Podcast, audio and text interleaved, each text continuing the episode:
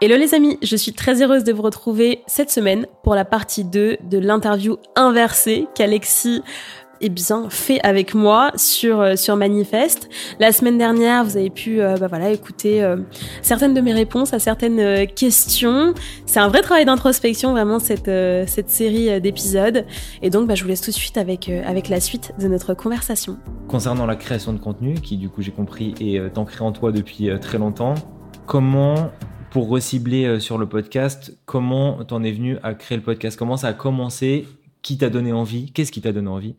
Euh, et, comment tu as créé ça? Et je, j'argumenterai, euh, j'interviendrai pour argumenter parce que je, fais partie de la création de ce podcast. Oui. Si je suis complètement honnête, en fait, ça vient de, d'un, rêve d'enfant. J'en ai jamais parlé sur, euh, sur le podcast et très rarement autour de moi.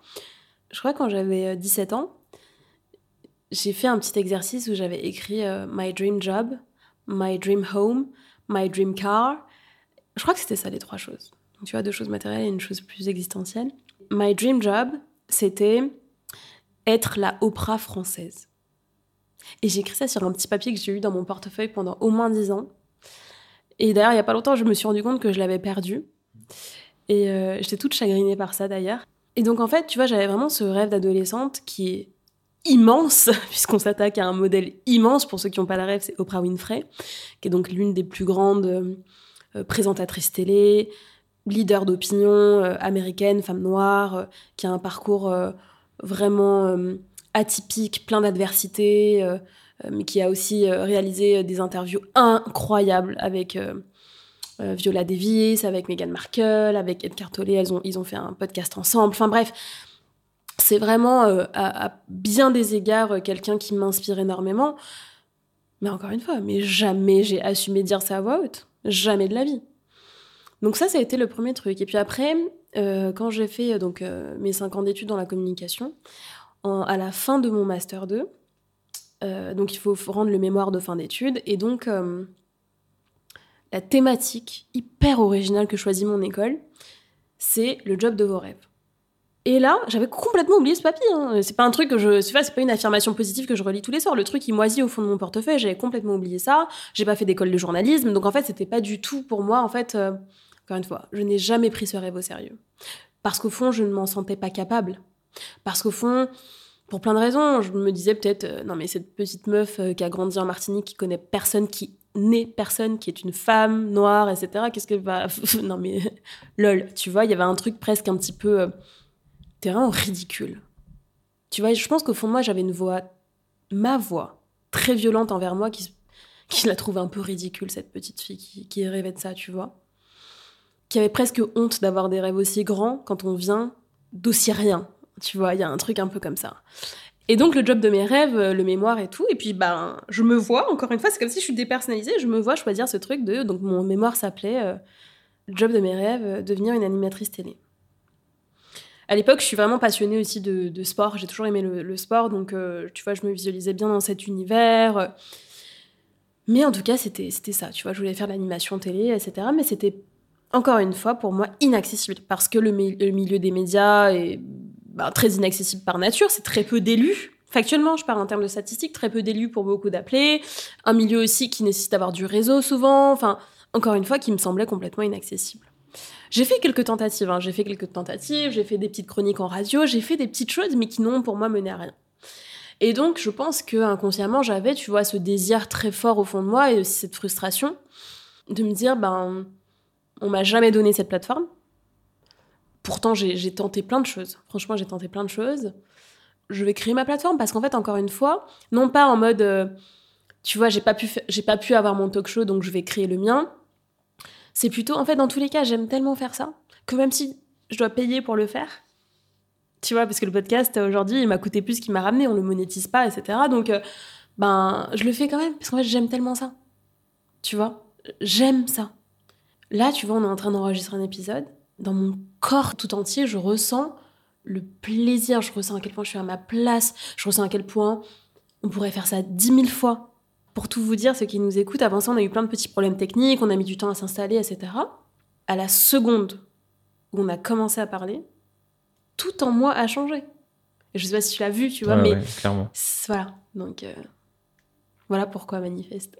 Ok, c'est un rêve de gosse et en même temps euh, clairement inspiré par Oprah. Hmm. Déjà, j'ai envie de savoir pourquoi l'audio et aussi, tu m'as très vite parlé de Charles Pépin euh, quand on s'est rencontrés. Ouais. Alors, est-ce qu'il t'a aussi poussé à, aller vers le podcast? Et pourquoi le podcast? Pourquoi t'as fait cette story? Parce que je me souviens, Mm. t'avais fait une story où tu voulais, où tu t'invitais, euh, les enfin, tu demandais en gros des conseils euh, à ta commu. Euh, pourquoi le podcast Hmm. à ce moment-là? Alors, il y a plusieurs réponses à ça et je m'en étais même pas rendu compte avant que tu me poses la question là en live, c'est très marrant. Euh, la première chose, effectivement, il y a des podcasts pour moi qui sont références et qui m'ont beaucoup inspiré.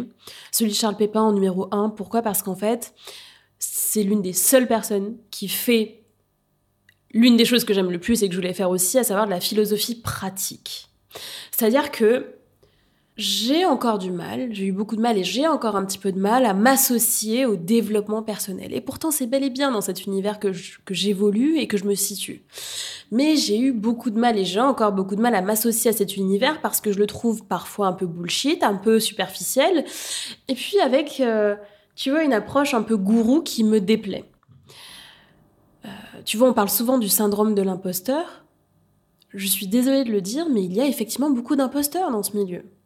Tu vois, des personnes qui, qui, n'ont pas forcément ni le vécu, ni les diplômes, ni le recul, ni la sagesse, ni l'éloquence pour prendre la parole sur ces sujets-là. Je fais partie des personnes qui pensent que non, on n'est pas tous légitimes de tout. Quand je dis ça, parfois, tu vois, ça vient un peu heurter, ça vient un peu choquer, ça vient un peu gratter. Mais je fais partie de ces gens-là. Demain, je ne suis pas légitime pour prendre la parole sur la médecine, sur euh, l'astronomie, sur euh, la géopolitique, sur euh, la chirurgie, sur tout un tas de choses. Bien sûr, je peux avoir euh, un avis en tant que citoyenne, en tant que femme, en tant que personne de la génération Y, en tant que femme noire, etc. Est-ce que, ce n'est que mon avis, mais est-ce que j'estime que donc j'ai, même si j'ai le droit d'avoir un avis, la légitimité pour prendre la parole et me positionner comme une leader d'opinion sur ce sujet Ma conviction, c'est que non. Et je, pense que c'est en fait aussi l'une des dérives des réseaux sociaux. Que, effectivement, euh, toutes les paroles se valent, que. Ben non. Et en fait, Charles Pépin, il remet un peu l'église au milieu du village, parce que donc c'est un professeur agrégé de philosophie, donc qui a longtemps euh, enseigné euh, au lycée et il me semble à l'université. Et donc c'est un spécialiste de la philosophie, mais qui, à l'inverse de nombreux philosophes, ne fait pas de l'histoire de la philosophie, donc ne passe pas son temps à parler d'Aristote, de Socrate et, de, et Descartes et de que sais-je, mais qui fait de la philosophie pratique, et donc qui s'intéresse à la mise en action de ce que nous enseigne la philosophie. Et ben c'est exactement ça le développement personnel, qui se veut un petit peu euh, fouillé, qui se veut un petit peu euh, profond. Et moi, je me retrouvais beaucoup dans cette démarche-là. Tu vois? Et donc, ben, petit à petit, en fait, ben, moi, j'ai développé mon approche de coaching, donc vraiment mon, ma proposition de coaching commercial et, vraiment au-delà du commercial, de, de, la manière dont moi j'avais envie de déployer le coaching euh, auprès de mes clients, avec justement des apports philosophiques, des apports sociologiques. Ok, oui, l'individu agit de telle ou telle manière, mais quelles sont les influences de sa culture, de son époque, de son éducation, de sa couleur de peau, de son genre? Et oui, on a beaucoup à apprendre de la sociologie pour éclairer nos comportements individuels. On a beaucoup à apprendre de la philosophie pour identifier euh, quelles sont les actions, les leviers, les manières de euh, gérer nos émotions. Et puis bien sûr, on a aussi beaucoup à apprendre de la psychologie positive et du développement personnel, beaucoup plus contemporain. Mais on s'inscrit dans tout ça. Et donc de, de faire comme si, et ça par contre c'est vraiment la critique numéro un que je fais au développement personnel tel qu'il est généralement abordé, faire comme si l'individu est seul maître de sa vie, faire comme s'il n'y a pas de déterminisme, faire comme s'il n'y a pas 2500 ans de civilisation judéo-chrétienne dans notre pays, faire comme si on ne s'inscrit pas dans un collectif et dans une histoire, ça a ses limites. Et donc le développement personnel dans sa dimension ultra individualiste me pose problème. Et donc c'est pour ça que je me retrouvais beaucoup aussi dans les travaux de Charles Pépin, euh, mais pas que, tu vois. Mais en tout cas, effectivement, pour revenir à ta question initiale sur, ok, pourquoi l'audio, pourquoi machin, Donc effectivement, il y a eu des podcasts de référence. J'aime beaucoup le podcast aussi de Louise Aubéry parce que c'est un format interview. Donc en fait, les personnes qu'elle a interviewées m'intéressaient beaucoup et m'ont beaucoup inspiré.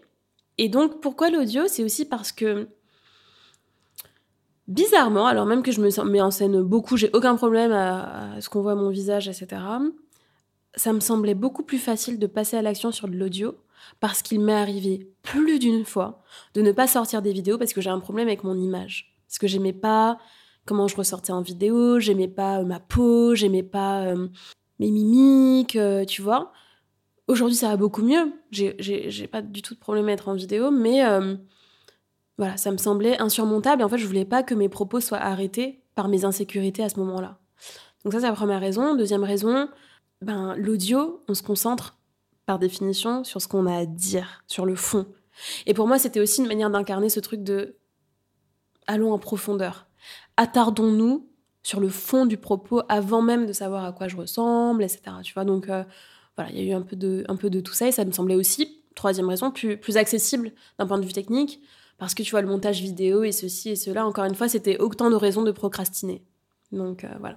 par rapport à, aux personnes qui créent, ça permet de casser les limites euh, au niveau euh, technique et au niveau euh, bah, du, champ visuel et de, bref pour se concentrer uniquement sur le sur le message. Mm. et pour l'auditeur bah en fait ça ça permet vraiment de faire en fait c'est vraiment un mélange entre le livre et, et la vidéo. Il n'y a pas l'artifice de l'image mais il y a vraiment le contenu du, du, du message et je trouve ça hyper puissant. Moi c'est aussi pour ça que je me suis spécialisé dedans on va dire mais complètement. Ouais.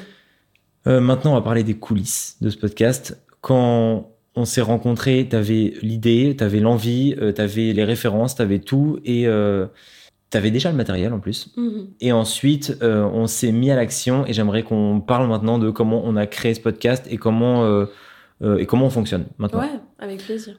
On s'est rencontrés, a été marrante la rencontre. On s'est rencontrés, on s'est vu dans un café. Mhm parce que on avait discuté euh, après, une story que tu avais faite et on a discuté pendant trois heures, je crois. On mm. voulait euh, continuer, mais après on pouvait pas. mais on voulait vraiment euh, ouais, prolonger ce moment. On s'est super bien entendu et on s'est dit ok, je crois qu'on veut bosser ensemble. Ouais, carrément. Mon rôle, c'était de t'expliquer comment on fait, de faire le montage, de composer la musique, le, mm. le, jingle, et donc vraiment te permettre de toi te concentrer uniquement sur le message. Ouais. Eh ben, est-ce que tu peux euh, m'en dire plus? Est-ce que tu peux me dire euh, comment tu composes tous tes épisodes? Ouais, bien sûr.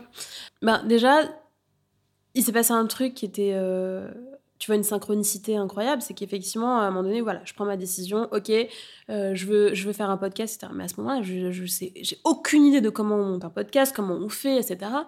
Et là, encore une fois, on a l'impression que ça tombe du ciel. Tu m'envoies un message. Tu vois, donc je me dis, mais attends, mais c'est pas possible. Enfin c'est inespéré, tu vois.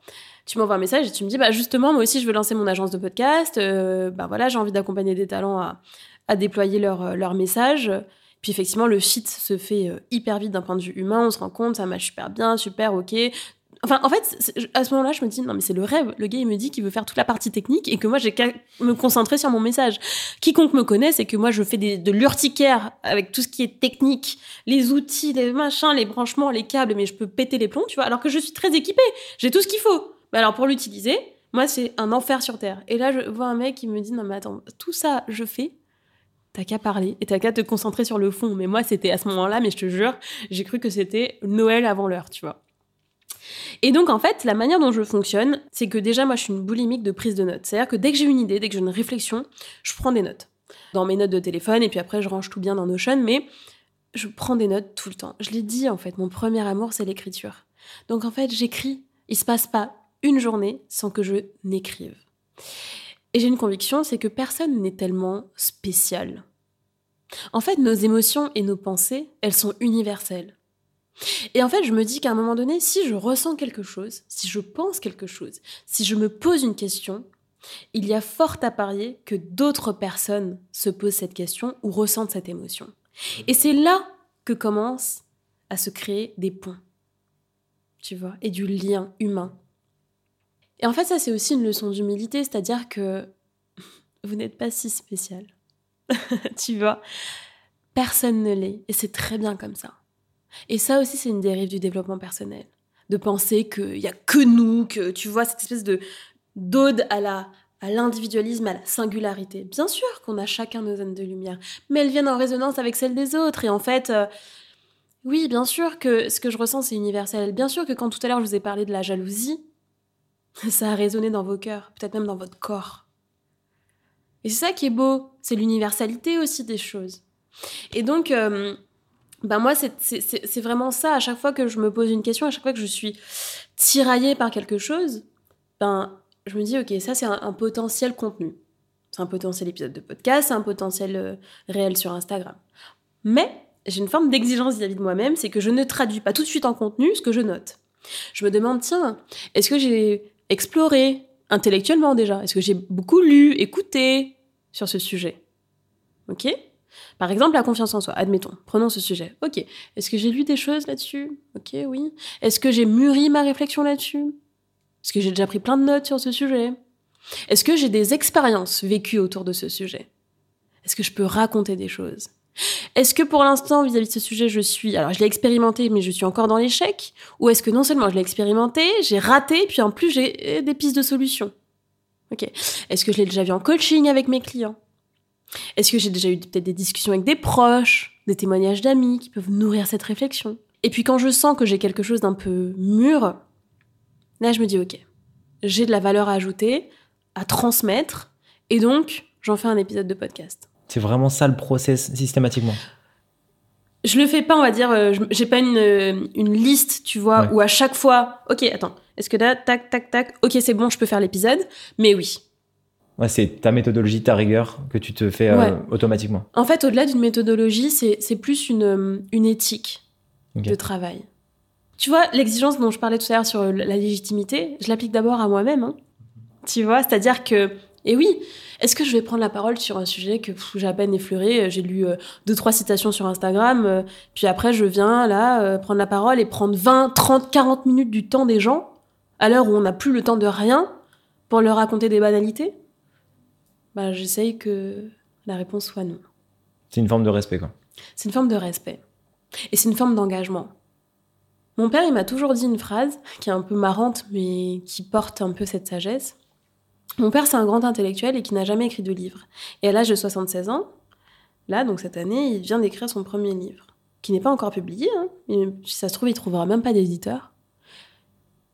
Et en fait, tout le monde lui demande mais pourquoi t'as pas écrit avant? C'est un manque d'ambition. Quand on a une telle qualité de pensée, il faut écrire. Il faut.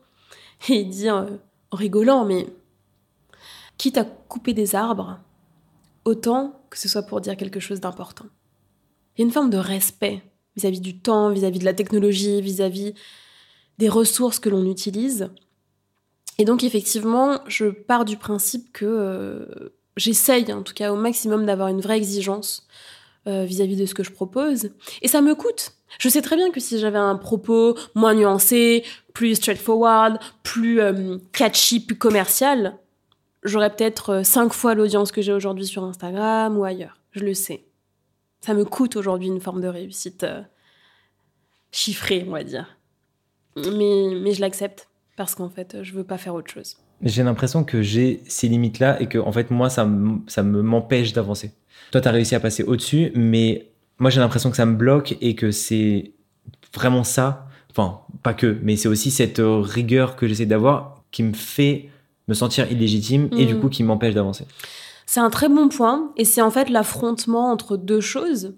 D'une part, la volonté de bien faire et cette rigueur, effectivement, et d'autre part, l'intransigeance et le perfectionnisme que l'on a vis-à-vis de soi.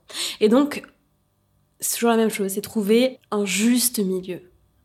J'ai envie de reformuler cette expression. Un milieu qui est juste pour soi. Tu vois? C'est-à-dire qu'effectivement, et en même temps, on peut cultiver une vraie rigueur et une volonté très pure de faire du mieux qu'on peut, mais en même temps, accepter, parce qu'on est humble, que ce sera jamais parfait, et que là, à un instant T, bah, c'est le maximum que je peux faire. Et peut-être que dans un an, je réécouterai cet épisode, voilà, en me disant, oula, c'était pas encore au niveau. Et ça, c'est aussi le processus qu'il faut accepter. Et d'ailleurs, et euh, je suis la première à, le dire pour moi-même, hein, euh, puisque j'ai été, euh, et je le suis encore beaucoup dans cet écueil, le perfectionnisme, trigger warning, ça va un petit peu heurter ceux qui disent en souffrir, il y en a beaucoup. C'est un manque d'humilité. Bah oui. Vas-y, explique. Bah, je suis trop bien pour proposer un contenu aussi moyen.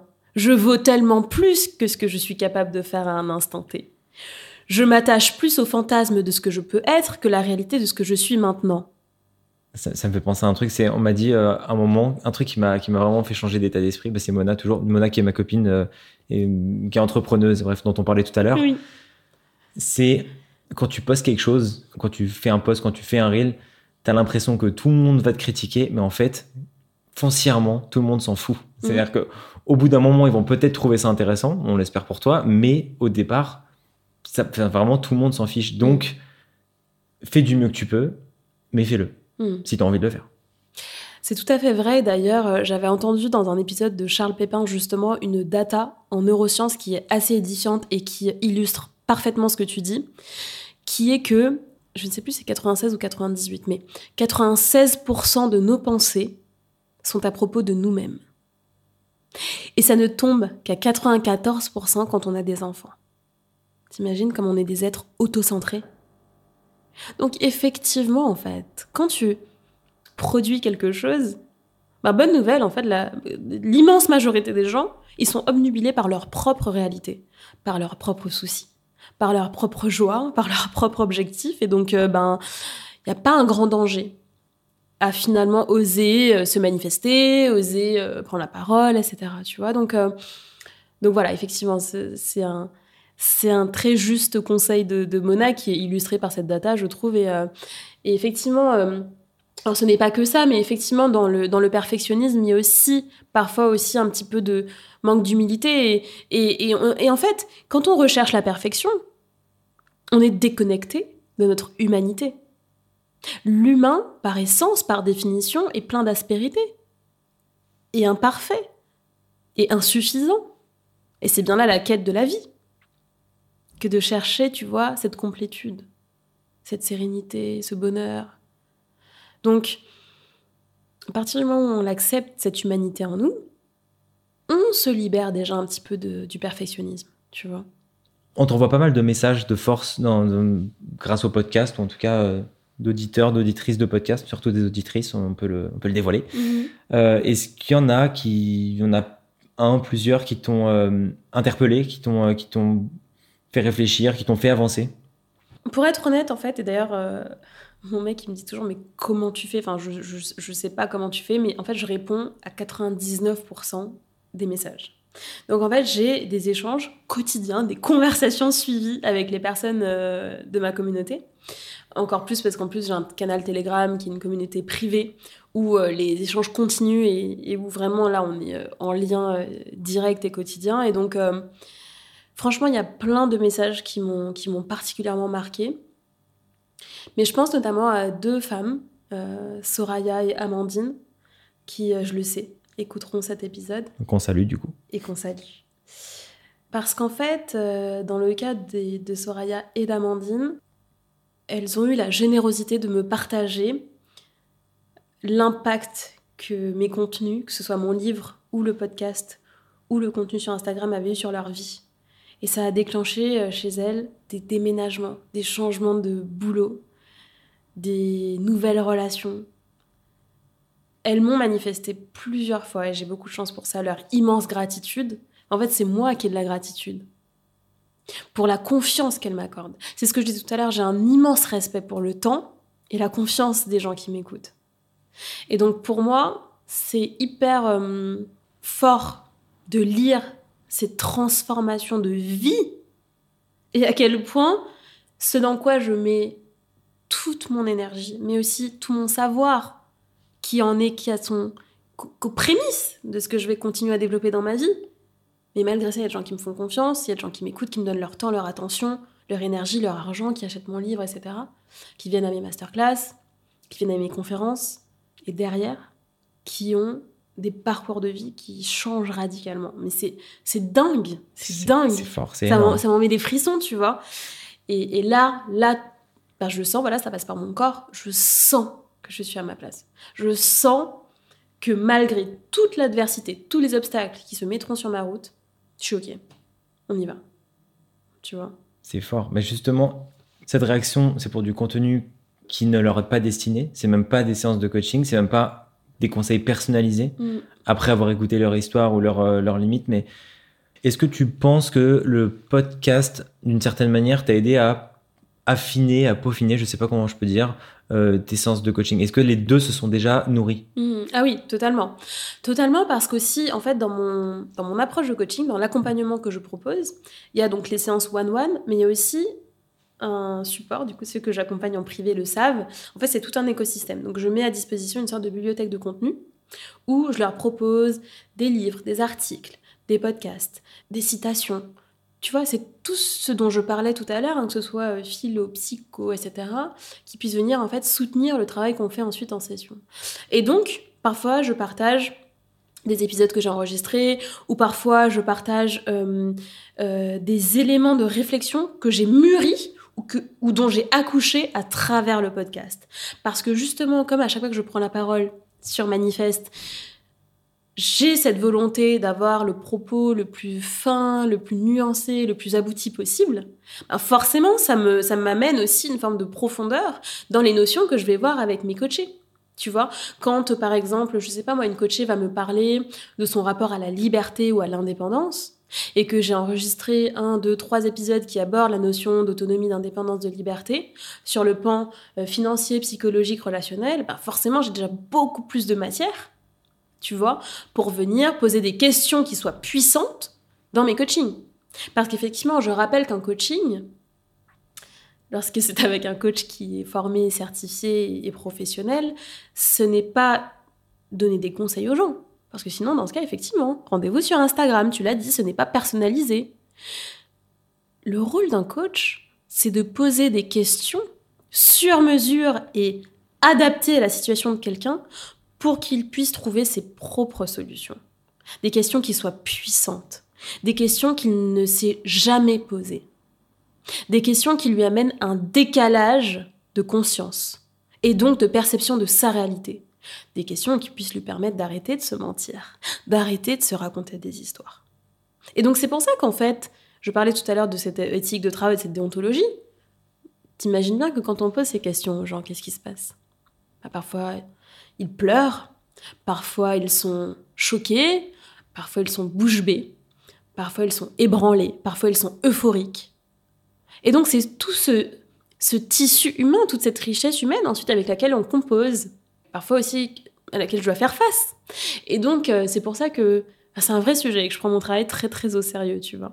Donc, euh, ouais, ouais, ça nourrit complètement, effectivement. Et ça, ça, se, ça se nourrit mutuellement, parce que parfois aussi, il se passe dans des, des choses dans des séances de coaching.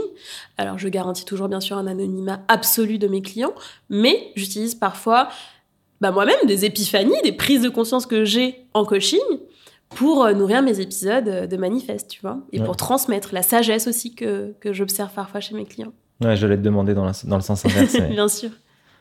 J'ai une question pour faire le lien entre ton activité et le podcast. Est-ce que le podcast a eu un impact euh, particulier euh, directement ou indirectement sur, ta, sur ton activité Hmm. de coaching? En fait, je pense que l'impact numéro un, c'est que, en fait, à travers le podcast, les gens m'ont beaucoup mieux cerné et ont beaucoup mieux compris mon approche. Tu vois, c'est-à-dire qu'en fait, souvent les personnes qui viennent par le podcast, ils veulent travailler avec moi, c'est-à-dire qu'il n'y a pas besoin, tu vois, de faire un appel découverte. euh, euh, voilà, moi après j'ai pas spécialement, et je l'avoue, hein, de, de stratégie commerciale pour closer mes clients, tu vois.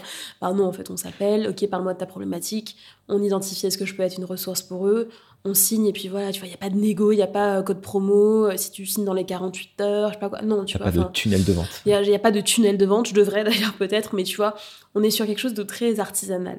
Et donc, j'ai observé que souvent les personnes qui arrivent par le podcast, elles n'ont pas besoin d'être rassurées, elles n'ont pas 50 millions de questions, c'est je veux bosser avec toi, combien ça coûte, et quand est-ce qu'on peut commencer, tu vois.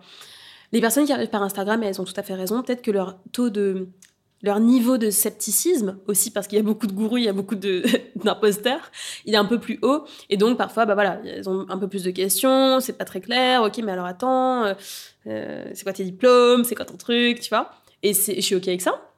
elles ont tout à fait raison. Mais c'est peut-être ça la différence. Donc effectivement, il y a, y, a, il y a une clientèle, on va dire, qui est vraiment arrivée par le podcast, parce que je pense que ces personnes ont entendu et ont vraiment perçu ce que tu me donnes d'ailleurs l'occasion de préciser aujourd'hui, c'est-à-dire mon éthique de travail, mon approche, euh, ma rigueur, etc. Donc, euh, ouais, ça, ça a eu un vrai impact sur la crédibilité, en fait, euh, tu vois, que j'ai aux yeux des gens.